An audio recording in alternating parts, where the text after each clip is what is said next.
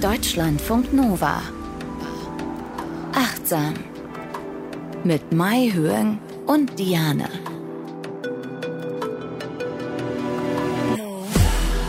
Ihr seid bei Achtsam. Wir wollen über Achtsamkeit sprechen, aber auch über so vieles, was darüber hinausgeht, was damit zu tun hat. Wir haben schon über die Wurzeln der Achtsamkeit gesprochen, im Buddhismus, aber auch in der Philosophie und über Psychotherapie. Also unsere Themen sind ganz weit gefächert, wie man so schön sagt.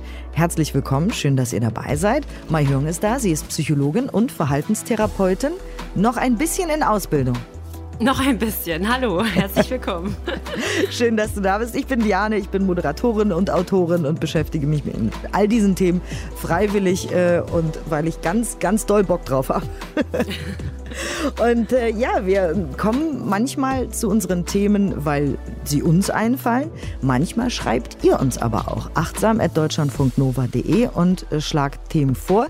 Dieses Thema heute allerdings ist nochmal ganz anders entstanden. Und zwar gab es bei uns in einer Redaktionssitzung das Thema die Rush Hour des Lebens. Und die haben überlegt, äh, unsere Kollegen und Kolleginnen, wie sie das machen und haben gesagt, ey, wollt ihr uns nicht mal sagen, wie man da achtsam durchkommt? Und da haben wir gesagt, ja. Das ist spannend, das ist interessant. Dem Thema wollen wir uns mal widmen. Ähm, fangen wir mal erstmal an mit, mit der Definition, wie man das ja auch in der Wissenschaft immer macht. Was ist denn die Rush Hour des Lebens? Also ich glaube, viele haben das schon mal gehört, aber es die richtige Definition noch nie. Ja, also ich finde es auch nochmal spannend, auch immer spannend mit Definitionen anzufangen, damit wir einfach wissen, worüber wir hier sprechen. Und mit der Rush Hour des Lebens ist einfach so eine Lebensphase gemeint, je nachdem, welche Literatur man liest, entweder zwischen 27 bis 35 Jahren oder auch 30 bis 40 Jahren, wo einfach ganz, ganz viele Entscheidungen, wichtige Lebensentscheidungen so zusammenkommen. Und in der Wissenschaft unterscheidet man auch nochmal zwischen zwei Arten quasi der Rush Hour des Lebens. Einmal die Rush Hour der Lebensentscheidung, das ist das, was ich eben gerade meinte, also klassischerweise nach dem Studium dann der erste Berufseinstieg, wo soll man arbeiten, Partner und heiraten, ja, nein, Kinder, ja, nein und so. Oder Rush Hour des Familienzyklus, das wird auch noch unterschieden. Damit ist einfach gemeint, wenn eine Familie noch ganz kleine Kinder hat und einfach dieser Spagat zwischen Berufs- und Familienleben. Und das kann auch sehr, sehr stressig sein. Und da kommen dann eben ganz viele Schwierigkeiten auf. Und da ist es genau in der Zeit am schwierigsten auf der einen Seite irgendwie achtsam durchs Leben zu gehen und sich die Zeit zu nehmen, zu meditieren und im Moment zu sein, weil die To-Do-Liste ist lang und so weiter. Also allein durch deine Definition hat man ja schon eine Vorstellung, ah, okay, ich bin drin. Oder mhm. hm, ich bin gerade draußen oder vielleicht noch nicht so ganz drin oder so. Vielleicht äh, fühlt ihr da jetzt auch gerade mal rein und guckt, wo ihr da so steht, wo euer Kompass ist. Es ist aber nichtsdestotrotz nicht unmöglich, achtsam in dieser Zeit zu sein und vor allem ganz besonders wichtig natürlich, weil wenn all das auf uns einprasselt, einmal von außen, Kinder, Wohnung suchen, Haus bauen, Job, Karriere, wie auch immer, und aber auch von uns innen, weil wir ja ganz oft, da haben wir auch schon drüber gesprochen, so Erwartungen an uns selber haben und uns selber da auch noch zusätzlichen Druck machen. Das heißt, der Druck kommt von außen und von innen. Und deswegen gibt's da viele äh, Schwierigkeiten in der Zeit, ne?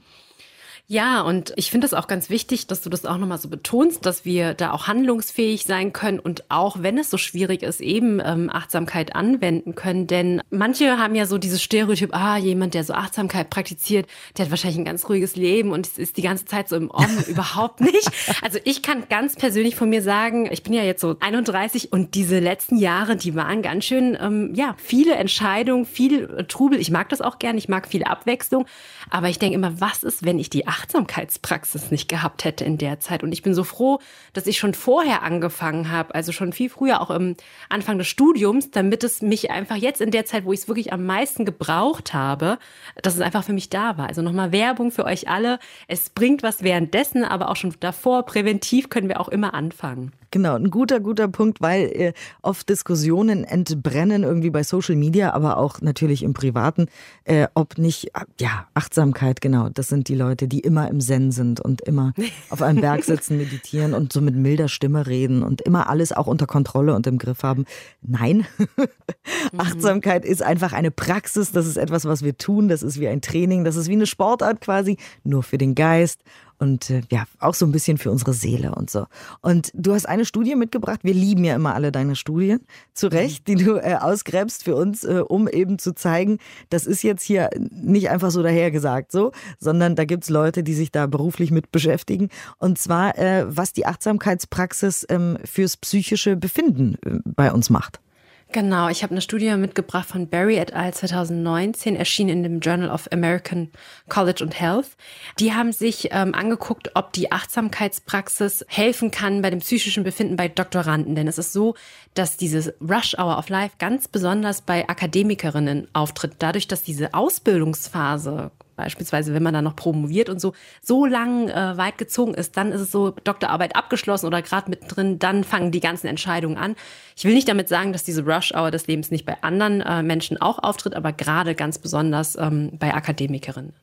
Und ähm, deshalb haben sie Doktoranden untersucht und sie auch in zwei Gruppen eingeteilt. Die eine Gruppe, die Interventionsgruppe, die durfte dann für acht Wochen eine geleitete Meditation üben. Und das war so eine Instruktion, dass sie sich auf ihren Atem fokussieren sollten.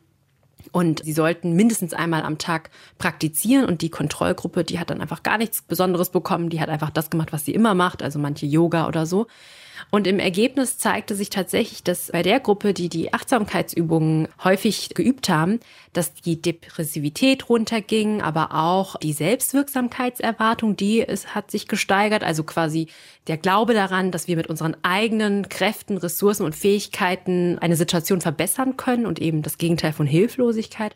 Aber auch Hoffnung wurde gesteigert und Resilienz. Also man muss dazu sagen, es war eine relativ kleine Studie mit nur 34 Probanden, aber trotzdem die Tendenz zeigt sich und wir haben ja auch andere Studien, die immer wieder zeigen, wie sehr Achtsamkeit uns dabei hilft, gesund zu bleiben. Und wieder auch das Wort, was ich so gerne mag, die Selbstwirksamkeit. Immer wenn wir das mhm. Gefühl haben, wir können etwas an unserer Situation ändern und wir haben die Hoffnung, dass es durch unser Wirken sich irgendwie verändert, dann geht es uns automatisch besser. Genau, ja. Und das ist so, so wichtig. Wir haben dann so Gedanken, die sehr, sehr katastrophisieren oder auch verallgemeinern sind, dass wir sagen, äh, es wird niemals besser und ich doch sowieso nicht, ich kann doch gar nichts.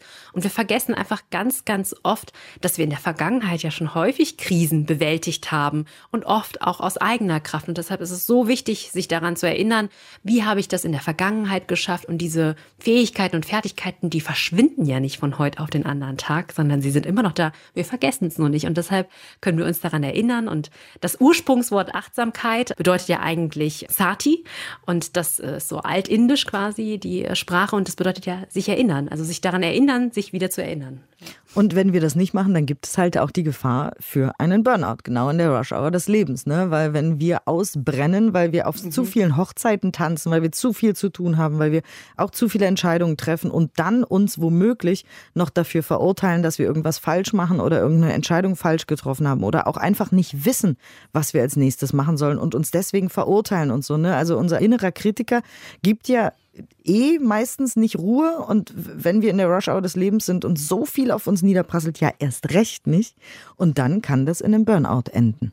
Ja, ich finde es auch nochmal wichtig, dass wir vielleicht nochmal auch über die ähm, verschiedenen Dimensionen oder Symptome eines Burnouts sprechen, weil irgendwie wird das auch häufig so genannt, aber dass man genau nochmal hinguckt, was bedeutet eigentlich überhaupt Burnout? Also Burnout ist eine Reaktion auf eine chronische oft Arbeitsbelastung. Ähm, das kann auch sein, wenn wir jetzt jemanden pflegen oder so, ne, muss nicht nur auf der Arbeit auftreten, aber gerade in der Rush-Hour des Lebens, wenn man einfach viel äh, im Beruf zu tun hat. Und es findet vor allen Dingen gekennzeichnet durch drei Dimensionen. Einmal diese emotionale Erschöpfung, dass man wirklich das Gefühl hat, permanent überfordert zu sein, ausgelaugt zu sein und wirklich halt dieses Ausgebrannte nicht mehr geben zu können. Und auch wenn man Urlaub hat, sich einfach gar nicht mehr entspannen zu können, nicht mehr abschalten zu können. Ne? Die zweite Ebene ist so eine Distanzierung oder auch Depersonalisation, dass man das Gefühl hat, man ist nicht mehr so in Verbindung mit seiner Arbeit, seinen KollegInnen, seiner Familie und fühlt sich auch wie so in Watte gepackt, ja. Manche beschreiben das dann auch so, als ob sie wie in so einem Film wären, als ob es irgendwie nicht mehr so real wäre und so unfähig, so positive Emotionen zu fühlen. Und dann auch so eine verringerte Arbeitsleistung, auch mit Konzentrationsstörungen. Und das ist dann wirklich so ein Teufelskreis. Man versucht noch mehr in der Arbeit zu geben, aber durch diese Konzentrationsschwierigkeiten macht man dann eher Fehler und versucht dann noch mehr zu machen, noch mehr Überstunden. Und dann wird es immer schlimmer, bis dann auch der Körper tatsächlich, das sind ja mehr als Warnzeichen dann schon, ne? wenn Magen- und Darmbeschwerden kommen, häufige Erkältung, das ist auch so ein Zeichen. Also wenn man vier bis fünf Erkältungen im Jahr hat, ja, da sollte man schon genau hinhorchen, weil das Immunsystem einfach nicht mehr richtig funktioniert oder auch ein Tinnitus. Also da ist es schon extrem ernst. Wir machen jetzt mal ein Beispiel. Ähm, mhm. Person XY hat einen Job, arbeitet acht Stunden, kümmert sich danach vielleicht noch um den kranken Vater und hat noch ein Kind in der Pubertät, genau. meinetwegen, ja. Mhm. Also das zum Beispiel ist ja die krasseste Voraussetzung für einen Burnout. Ja, ja, auf jeden Fall. Ne? Und dann auch vielleicht äh, Mobbing am Arbeitsplatz oder irgendwie so, das ist auch noch häufig, also wirklich Konflikte am Arbeitsplatz, unsichere Situationen, beispielsweise befristete Arbeitsverträge, nicht zu wissen, wie geht's eigentlich weiter.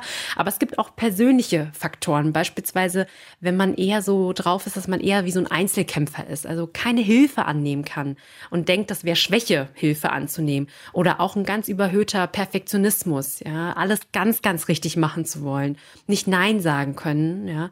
Und das sind, also wenn sich das mischt, innere Faktoren mit äußeren Faktoren, dann könnte diese Burnout-Suppe kochen. Ja. Nicht Nein sagen können, da würde ich dich dann direkt als äh Verhaltenstherapeutin nochmal verhaften an dieser Stelle und äh, sagen, also was ist denn, wenn jetzt unsere, unsere Person, unsere Fiktive sagt, naja, wem soll ich denn Nein sagen? Ich muss ja arbeiten gehen, weil ich Miete zahlen muss. Ich muss ja meinen kranken Vater abends noch sehen weil der ist halt krank und einsam und ich muss mich ja um meinen äh, Teenager-Sohn kümmern. So. Also was für Möglichkeiten habe ich da groß? Mhm. Bei jeder einzelnen, ähm, bei jedem einzelnen Musssatz, den du eben gerade gesagt hast, hat meine innere Verhaltenstherapeutin gesagt, okay, direkt nochmal genau hingucken und sich um den Sohn kümmern, das stimmt ja, aber was genau muss ich denn da machen? Also müssen sowieso, ne? Aber ähm, was erfordert das denn wirklich? Also muss ich wirklich jede Stunde anrufen und kontrollieren und checken oder den auch äh, hier und dort hinfahren, ja, zum Sport und dann noch zum, zum Musikunterricht ist, sind ja auch ganz viele Anforderungen, die wir in uns selbst so stecken. Und auch bei der Pflege der Eltern, dass man dann auch, ähm, weil vor allen Dingen diese emotionale Arbeit bei der Pflege ja so belastend mhm. ist, sich auch Hilfe holen, ja, also mit einem Pflegedienst sprechen, das erfordert wirklich Überwindung, das weiß ich auch, ja, dass wenn da jemand anders nach Hause kommt, aber selbst wenn derjenige einfach nur die Einkäufe erledigt und das ist eine To-Do weniger auf der Liste. Also ich lade da wirklich ein, nochmal genau alles ausschreiben, was man denkt, was man machen muss und dann nochmal durchgehen, ja. Also kann man nicht doch fünf Punkte einfach delegieren an jemand anderen und dann wird man merken, einfach so ein bisschen abgeben, ja, das macht schon so einen großen Unterschied. Und die Achtsamkeitspraxis hilft, hilft, hilft, hilft. Da hast du noch eine ganz kleine Studie mitgebracht. Genau, ich habe eine Studie mitgemacht, wo sie quasi eine Übersichtsarbeit gemacht haben. Sie haben ganz viele Studien, also ja, acht Studien waren es so viel nicht, aber es waren äh, äh, gute äh, Studien, die sie zusammengefasst haben, wo Mindfulness-Based äh, Stress Reduction, also das MBSR-Programm von John Kabat-Zinn durchgeführt wurde oder auch Mindfulness-Based Cognitive Therapy. Das ist eine Abwandlung, wo kognitive Verhaltenstherapie-Elemente mit der Achtsamkeitspraxis ähm, kombiniert wurden.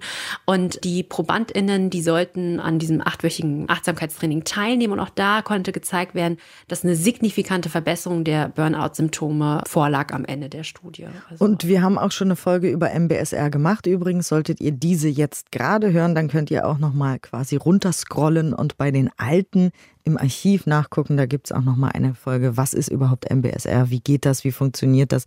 Und äh, dann könnt ihr euch damit vielleicht auch nochmal beschäftigen. Aber ansonsten natürlich jede Folge von Achtsam. Wenn wir hier von Achtsamkeitspraxis sprechen, dann äh, sind das eben genau die Themen, mit denen wir uns hier schon seit einer Weile beschäftigen und die eben in den alten Folgen auch drin sind. Und dann hast du noch ein paar Übungen mitgebracht, wie wir dann eben konkret mit uns umgehen. Also was wir dann machen, wenn wir dann eine ruhige Minute für uns uns einfach mal nehmen, was eben gerade in der Rush Hour des Lebens sehr, sehr wichtig ist.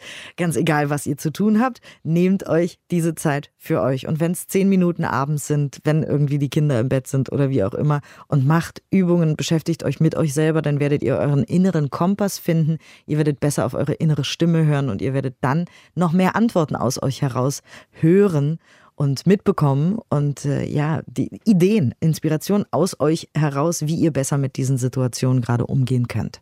Nämlich der Reality-Check einmal. Genau, das ist das allererste, was wir machen können, was wir eben schon so ein bisschen angesprochen haben, wenn der innere Kritiker wieder erzählt, du musst das und das und dann musst du es genau so und so machen, nochmal zu überlegen, stimmt das eigentlich wirklich? Gibt es vielleicht auch Alternativgedanken? Und ich finde, ein Gedanke, der auch oft sehr belastend ist, der von einem inneren Kritiker kommt, ist sowas wie, ach, die anderen, die schaffen das doch so mega locker, warum schaffe ich das nicht? Ach, die mhm. promovieren und dann haben sie noch drei Jobs und dann dies und das haben Kind und sowas.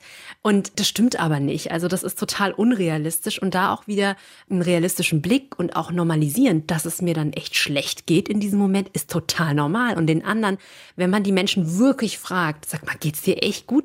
Die werden was anderes sagen, es sei denn, sie wollen ein bestimmtes Bild aufrechterhalten, aber die meisten werden sagen, es ist total unmöglich und aus dieser Isolation letztlich rauszukommen, weil dann straft man sich wirklich doppelt und dreifach, wenn es einem eh schon schlecht geht und man dann auch noch denkt, man ist der einzige Loser, der es nicht schafft, ja. Oh ja, also Normalisierung finde ich auch genau. super wichtig, ja. Mhm. Ganz, ganz wichtig. Normalisieren und sich sagen, den anderen geht es auch schlecht und es wird auch vorbeigehen. Also auch diese schwierigen Phasen, alles hat ein Ende. Das hat mir immer sehr geholfen, wenn ich zum Beispiel über meiner Doktorarbeit grübelte und dachte, oh Gott, das wird nie enden. Mhm. Alles wird enden, ja. Auch das Schwierige wird enden.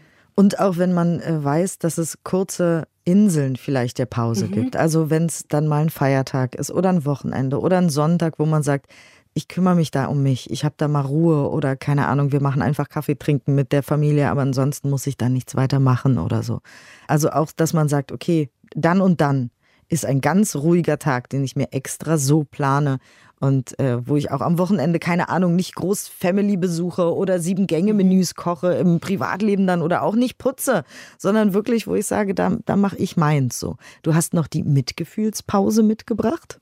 Ja, das ist eine sehr schöne Übung aus ähm, dem Mindful Self-Compassion ähm, äh, Programm von Christine Neff und die hilft einfach, wenn man wirklich schwierige Situationen hat, also gerade merkt, boah, das war jetzt wieder hart, irgendwie so noch eine Deadline oder irgendwie vielleicht hat man Kritik für etwas bekommen, wo man ganz viel Zeit reingesteckt hat und auch Kraft reingesteckt hat. Und oft ist es ja so, wenn man sehr, sehr gestresst ist, dass man eben nicht die Zeit findet, einem, ja, einen 45-minütigen Bodyscan zu machen, obwohl das sehr hilfreich ist. Diese Mitgefühlspause, die hilft einfach, dass wir uns bewusst werden, dass es gerade schwierig ist und vereint wirklich alle Elemente, die für dieses Selbstmitgefühl so wichtig sind, nämlich einmal die Achtsamkeit und dieses gemeinsame Menschsein, was wir eben besprochen haben, und die Freundlichkeit. Und das funktioniert einfach so, dass wenn man gerade merkt, boah, das war jetzt ganz schön hart, sich wirklich zu vergegenwärtigen, was war eigentlich der schwierige Moment, was ist eigentlich gerade passiert oder was passiert jetzt in diesem Moment und sich selbst dann wirklich sagt, puh, das ist wirklich ein Augenblick, wo ich leide. Oder man kann auch so was sagen wie ouch oder das ist gerade Stress. Also da müsst ihr wirklich so eure eigenen Worte finden und dann kann es auch helfen, wenn man zum Beispiel eine Hand aufs Herz legt und einfach sich das so ganz sanft sagt, boah, ich, ich leide gerade richtig oder das tut gerade echt weh und am Ende mit sowas Freundlichem begegnet, wie zum Beispiel der Satz, möge ich freundlich zu mir sein, ja. Also nicht sich noch doppelt und dreifach kritisieren, dass es einem so schlecht tut. Und das ist ja der Automatismus, den viele haben. Mhm. Es geht einem schlecht und dann haut man nochmal richtig drauf, sondern eher zu sagen, nee, ich wünsche mir jetzt, dass ich einfach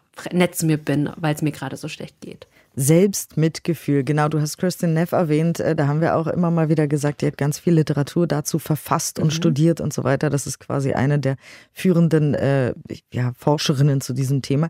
Und äh, da habe ich auch immer wieder gelesen, wirklich dieses Selbstmitgefühl, dieses Nett zu sich sein, ist das A und O in diesen Stressphasen. Das ist das Allerwichtigste sich selber zuhören, sich nicht fertig machen. Also in der Rush-Hour des Lebens, ganz egal, was ihr zu tun habt oder meint tun zu müssen, was ihr vielleicht gar nicht äh, tun müsst oder wie auch immer, seid auf jeden Fall immer nett zu euch.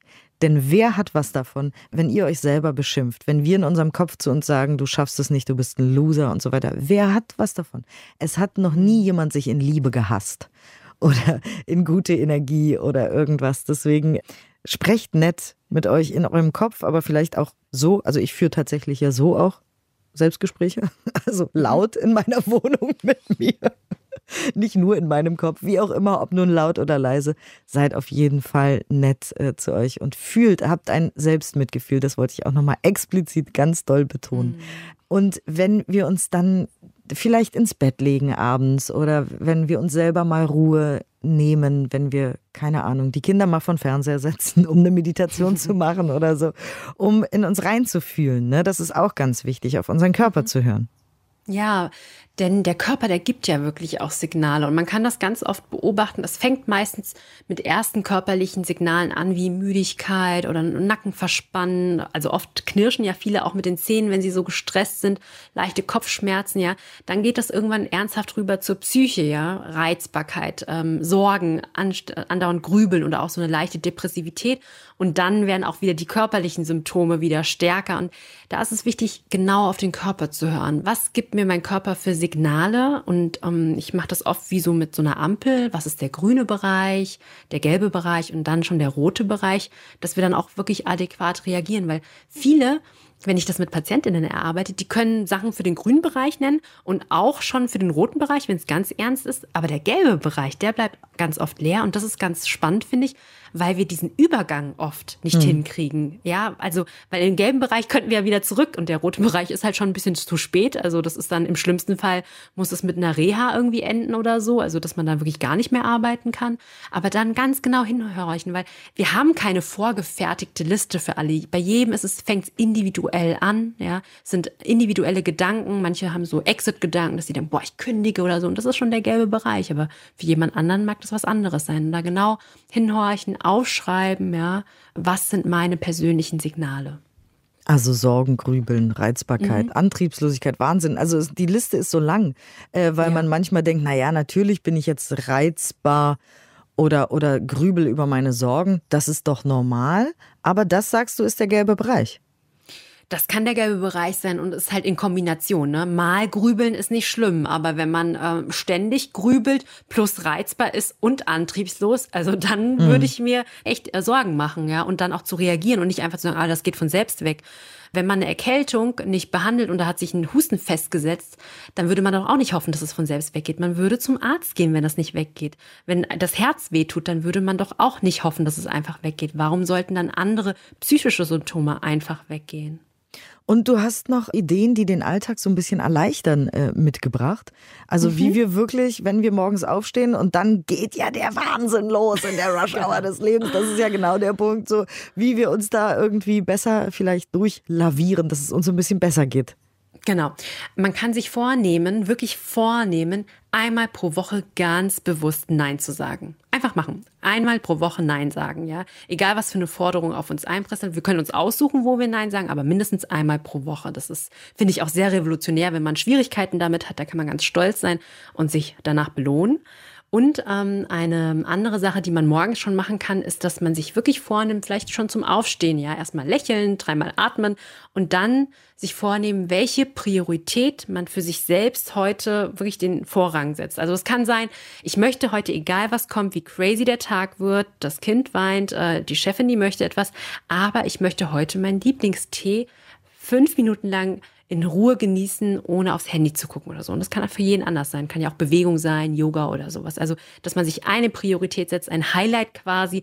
Und egal was passiert, man macht das auf jeden Fall. Oh, da möchte ich noch Morgenroutine auch hinzufügen, dass mhm. man morgens nach dem Aufstehen, da haben wir auch schon mal drüber gesprochen, eben nicht sofort aufs Handy guckt, nicht sofort E-Mails checkt, nicht sofort Instagram, Facebook, LinkedIn, was auch immer man da auf seinem Telefon hat, äh, auscheckt und guckt, was die anderen machen, sondern diese Morgenroutine, die hilft mir seit Jahren so gut. Ich bin wirklich, ich bin richtiger Fan Fan meiner Morgenroutine. Mhm. Ähm, bei mir schlafen dann noch alle. Ich bin ganz alleine in der Küche. Ich trinke mein Wasser mit Zitrone drin. Und entweder ich mache so eine kurze Qigong-Übung oder ich mache fünf Minuten Yoga und dann schreibe ich kurz in mein Tagebuch und schreibe rein, okay, was will ich heute erledigen für drei Sachen? Wofür bin ich heute dankbar? Das dauert auch nicht lange. Das sind zehn mhm. Minuten irgendwie alles in allem manchmal 15, wie auch immer, je nachdem, wie viel ich vorhabe. Aber das ist so schön. Das ist wirklich auch für die Intuition. Wer bin ich? Was mache ich heute? Was habe ich vor? Und erst dann irgendwann später aufs Handy gucken. Das ist ganz wichtig, weil diese, diese ganzen Reize von außen, die bringen uns durcheinander und die ver vermasseln uns die eigene Intuition. Ähm, ja. Und dann hast du sogar auch noch einen Notfallplan mitgebracht. Genau, ein Notfallplan in case, also falls man so ein Mini-Burnout hat. Also das erste ist stoppen, aus der Situation rausgehen. Ähm, ich sage ja immer, das stille Örtchen ist überall, also man kann auch mal auf Toilette gehen, ja. Atmen, ähm, ähm, da gibt es die sogenannte 4-7-11-Atmung, also vier Sekunden einatmen, sieben Sekunden ausatmen und das Ganze elfmal machen. Kann man sich leicht merken. Vier, sieben, äh, elf. Und diese langsame Atmung, die aktiviert einfach wieder unser Beruhigungssystem. Denn wir wissen, wenn wir im akuten Stress sind, können wir eh keinen klaren Gedanken fassen und ehe wir uns damit irgendwie abmühen, uns dann total stressen, können wir auch einfach eine Atemübung machen, damit wir auch wieder klar denken können. Dann arbeitet statt des, dem limbischen System kann dann wieder unser äh, präfrontaler Kortex arbeiten. Ne?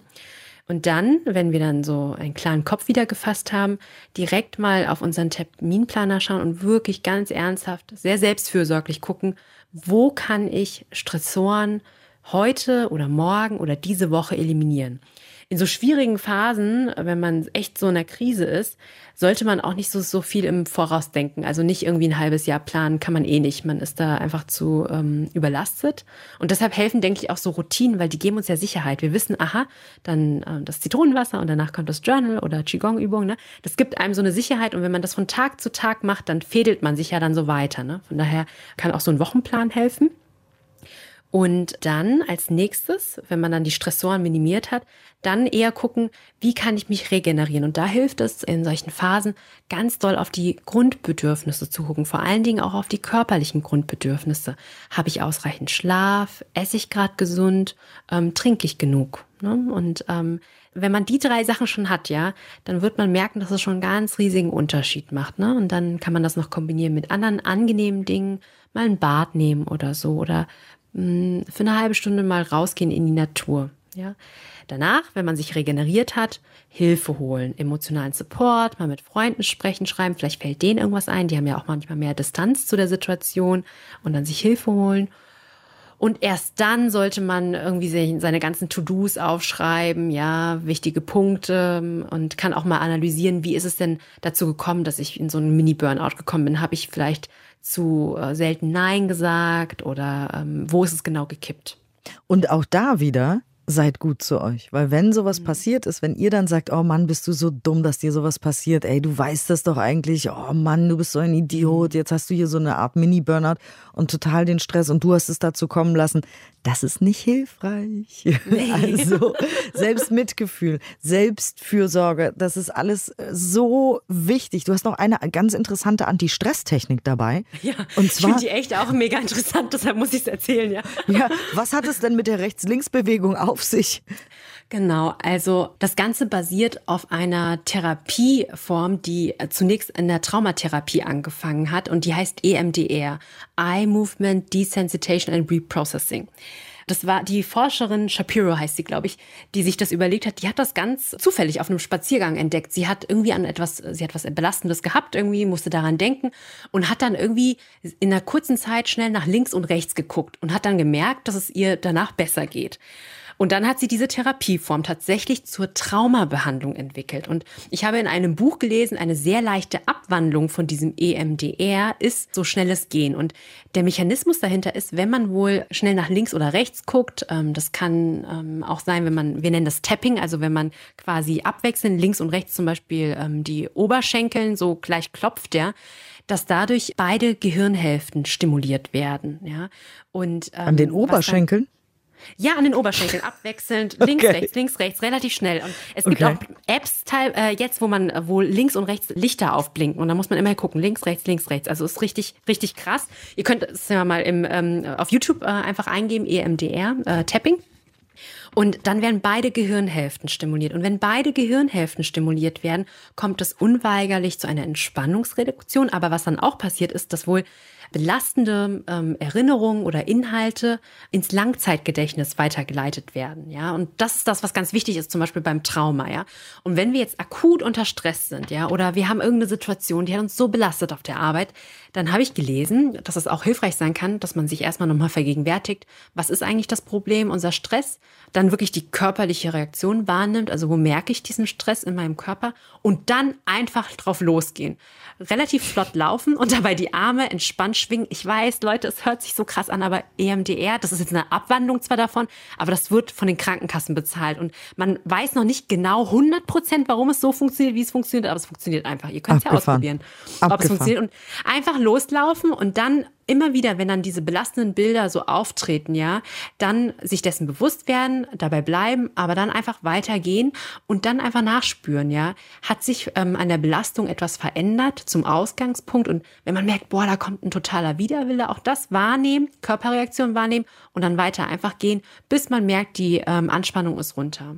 Probiert es einfach aus. Es ist einfach nur krass. Und Man kann so viele abgefahrene Sachen machen. Deswegen liebe ich das hier immer mit dir darüber ja. zu sprechen. Ich finde das fantastisch. Also auch wieder ja. Selbstwirksamkeit Deluxe. Nach rechts und links gucken mit den Augen. Also ja. der Kopf bleibt in der Mitte und wir gucken schnell nach rechts und links, ja? Genau, rechts nach links. Also es kann auch, wenn man ähm, in einem Zimmer ist, die Ecken vom Raum, mhm. links die Ecke, rechts die Ecke. Ganz du hast doch auch mal diese, diese Übung mit dem Vagusnerv mitgebracht, ne? Da, wo man die Hände so hinter dem Kopf verschränkt und dann genau. auch nach rechts und links guckt. Also ja, da guckt man, aber man, man hält den Blick ja. äh, nur auf die linke Seite. Also man, man legt die Hände so nach hinten ähm, im Hinterkopf und dann ähm, äh, guckt man nach links zum Ellenbogen, aber man hält den Blick dort mhm. beim Ellenbogen und dann guckt man wieder nach vorne und dann nach rechts. Und hier ist es wirklich ein Hin und Her und, und dass man nach links und rechts guckt. Und bei dieser Übung ist es dieses Gehen. Rechter Schritt, links, rechts, links, rechts, links. Einfach flott gehen. Abgefahren. Ja, cool. Das, das, klingt, das klingt spannend, will ich sofort machen. Ich bin allerdings mit dem Fahrrad da. Das heißt, wenn ich jetzt losgehe, dann muss ich wieder zurückgehen und mein Fahrrad ja. holen. äh, und natürlich ganz kurz noch zum Journaling, bevor wir zur Übung kommen, because I love it. Also schreiben hilft natürlich auch immer. Ja, die Belastungen aufschreiben. Wir haben ja Studien ja, gehabt, die gezeigt haben, wenn man sich an vier aufeinanderfolgenden Tagen da hinsetzt und nur 15 bis 20 Minuten einfach dieses Stream of Consciousness Writing, das heißt alles, was so in den Kopf kommt, einfach aufschreiben, weil auch so schwierige Fragen, weil was ja auch oft in diesem Rush Hour des Lebens kommt, sind so Fragen wie ja, soll ich ein Kind bekommen, ja oder nein und verschiedene Szenarien auch aufschreiben. So ne, sich beispielsweise vorstellen, ja, okay, ich stelle mir jetzt einfach vor, fünf Tage lang, ich werde ein Baby bekommen und das dann einfach aufschreiben. Wie fühle ich mich dabei? Dabei? Wie könnte meine Umwelt sich verändern? Oder sich vorstellen, dass man keine Kinder bekommt, ja. Das einfach alles niederschreiben und wir werden sehen, ähm, wie die Forschung zeigt, nach vier bis fünf Tagen, wenn man das einfach macht, ohne sich so zu verurteilen, nicht auf Grammatik achten beim Schreiben, dass ähm, eine Umbewertung kommt und ähm, dass eine Entlastung dann einfach auch kommt. Und auch nicht bewerten, was man schreibt, weil wir haben nee. ja natürlich oft diesen inneren Kritiker, der auch ein äh, innerer, wie sagt man, Zensor ist. Mhm. Äh, und viele Sachen traut man sich ja gar nicht zu schreiben oder zu denken. Aber vielleicht kommen ja. die raus beim Schreiben, so rum. Dann stehen da Sachen, wo man eigentlich sich gar nicht getraut hätte, vielleicht die zu denken, weil die Gesellschaft dies und das sagt oder weil wir meinen, wir müssten das und das machen. Keine Ahnung. Vielleicht wollen wir gar kein Kind, um in deinem Beispiel zu bleiben, aber meine ganze Familie erwartet, dass ich Kinder habe mhm. und zwar viele. Und dann schreibe ich plötzlich auf, ich will wirklich keine. Ich will wirklich nicht. Und das hätte ich mich aber nie getraut zu denken. Ja. Äh, und oft kommt bei diesem Conscious Writing das eben einfach so raus und auf einmal steht es da. Und dann hat man eine Entscheidung getroffen für sich, die einem vielleicht vorher so schwer gefallen ist, weil es irgendwie der rosa Elefant im Raum war, in sich drin, meine ich. Äh, weil ich muss ja machen, was meine Familie von mir erwartet, nämlich, keine Ahnung, fünf Kinder kriegen. Ihr wisst, es ist jetzt nur ein Beispiel, ne? Es könnte jetzt auch irgendwas anderes sein. In eine andere Stadt ziehen, diesen Studiengang machen, diese Ausbildung machen, jenen Job annehmen. Ne? Ihr wisst, es geht um alles Mögliche, dorthin ziehen oder was auch immer. Das war jetzt nur ein Beispiel. Aber ich kann aus eigener Erfahrung sagen, dass dieses Schreiben so krasse Ergebnisse liefert, weil auf einmal stehen da Sachen, von denen ich, äh, mir ist es immer wieder passiert, von denen ich gar nicht wusste, dass ich sie denke. Aber irgendwer mhm. hat sie ja dahin geschrieben, also schienen sie ja aus mir zu kommen. Es hat ja nicht mein Nachbar geschrieben, sondern ich. Und deswegen dachte ja. ich immer wieder, huch, wo kommt das denn her? Aus dem Unterbewusstsein offenbar, keine Ahnung. Oder ich habe mich selber eben zensiert und mir das nicht zugestanden, diese Sache, die dann da eben auf dem Papier steht. Also auf jeden Fall, schreiben, schreiben, schreiben ist auch so eine tolle Idee immer wieder. Also ihr habt hoffentlich jetzt viele Sachen mitbekommen, die ihr so machen könnt in eurem Alltag in der Rush Hour des Lebens und ein paar Inspirationen, das natürlich auch beziehungsweise erst recht, wenn ihr denkt, der Himmel fällt euch auf den Kopf, weil ihr so viel zu tun habt, erst recht Achtsamkeit wichtig ist. Mhm. Also nicht obwohl, sondern erst recht natürlich. Und wie immer hast du uns auch eine Übung mitgebracht, Maihong. Genau, wir machen heute die ähm, 4-7-11-Übung, also dieses langsame Atmen. Und ich mache die auch wirklich von Anfang bis Ende mit euch. Also das heißt vier Sekunden ein, sieben aus und das machen wir elfmal. Also das heißt, wenn es euch gerade nicht gut geht, ihr gestresst seid, dann könnt ihr diese Übung machen, die wird euch auf jeden Fall beruhigen. Und dann könnt ihr auch eure neuronalen Autobahnen in eurem Kopf damit trainieren, weil wenn ihr sie ein paar Mal mit Mahjong gemacht habt, die Übung, dann könnt ihr sie irgendwann auch ganz, ganz easy alleine machen. Und dann fällt euch das ganz leicht und in jeder nächsten stressigen Situation wird euch einfallen, oh, 4, 7, 11, da, ja. da mache ich es jetzt mal. Jetzt mache ich es mal kurz alleine. Zack, und dann hilft's. Also, ähm, ja, vielen Dank. Dann entspannt euch mal, legt euch hin, setzt euch hin, wie auch immer. Ihr wisst, nicht Autofahren, nicht Fahrradfahren, keine Heavy Machinery operaten, wie man so schön mhm. sagt. Ich mache auch ganz oft englische Meditationen und da wird ganz oft dieser Satz gesagt. Cool. Don't ja. operate heavy machinery. Ich muss dann immer lachen. Ich denke so, was denkt ihr denn, was ich gerade mache? naja, also auf jeden Fall keine großen Maschinen an dieser Stelle benutzen, sondern euch entspannen. Äh, und bitteschön. Dies ist eine Atemübung, die du in stressigen Situationen üben kannst, um zur Ruhe zu kommen. Ich lade dich ein, eine bequeme Körperposition einzunehmen. Du kannst diese Übung im Sitzen machen oder auch im Liegen. Wenn du merkst, dass du während der Übung abgelenkt bist, nimm es einfach freundlich wahr und kehre wieder sanft zur Übung zurück. Wir werden nun die 4-7-11 Übung durchführen. Das bedeutet, dass du vier Sekunden einatmest, sieben Sekunden ausatmest und dies mindestens elf Mal. Durch dieses langsame Atmen kannst du deinem Körper und deinem Geist eine Pause geben, damit das Beruhigungssystem aktiviert wird. Lass uns beginnen.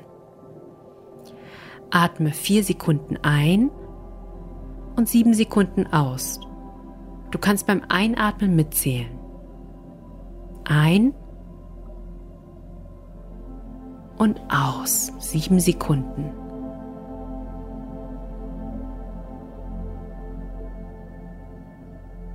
Wiederhole dieses langsame Atmen nun zum zweiten Mal und zähle innerlich mit. Vier Sekunden ein und sieben Sekunden aus.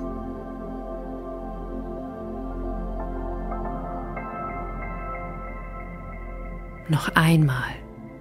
Vier Sekunden ein. Und sieben Sekunden aus.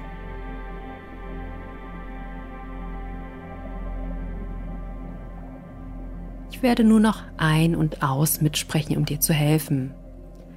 Vier ein und sieben aus.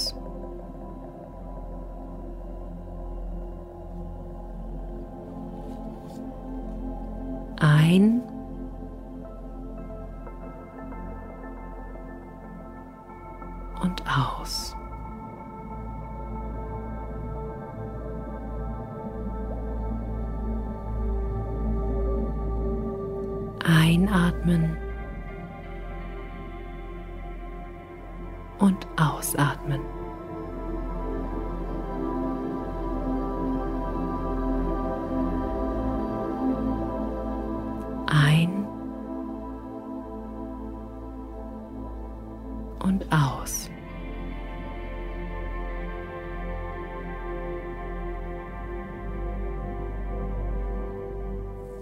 Dran, es sind noch ein paar letzte Atemzüge, die du genießen kannst. Ein und aus.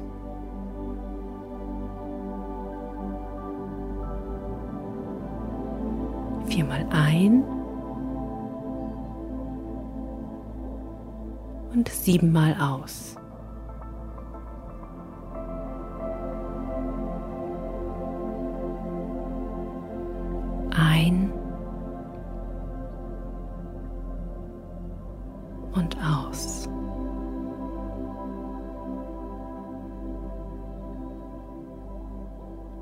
Und ein letztes Mal viermal einatmen und sieben Sekunden ausatmen.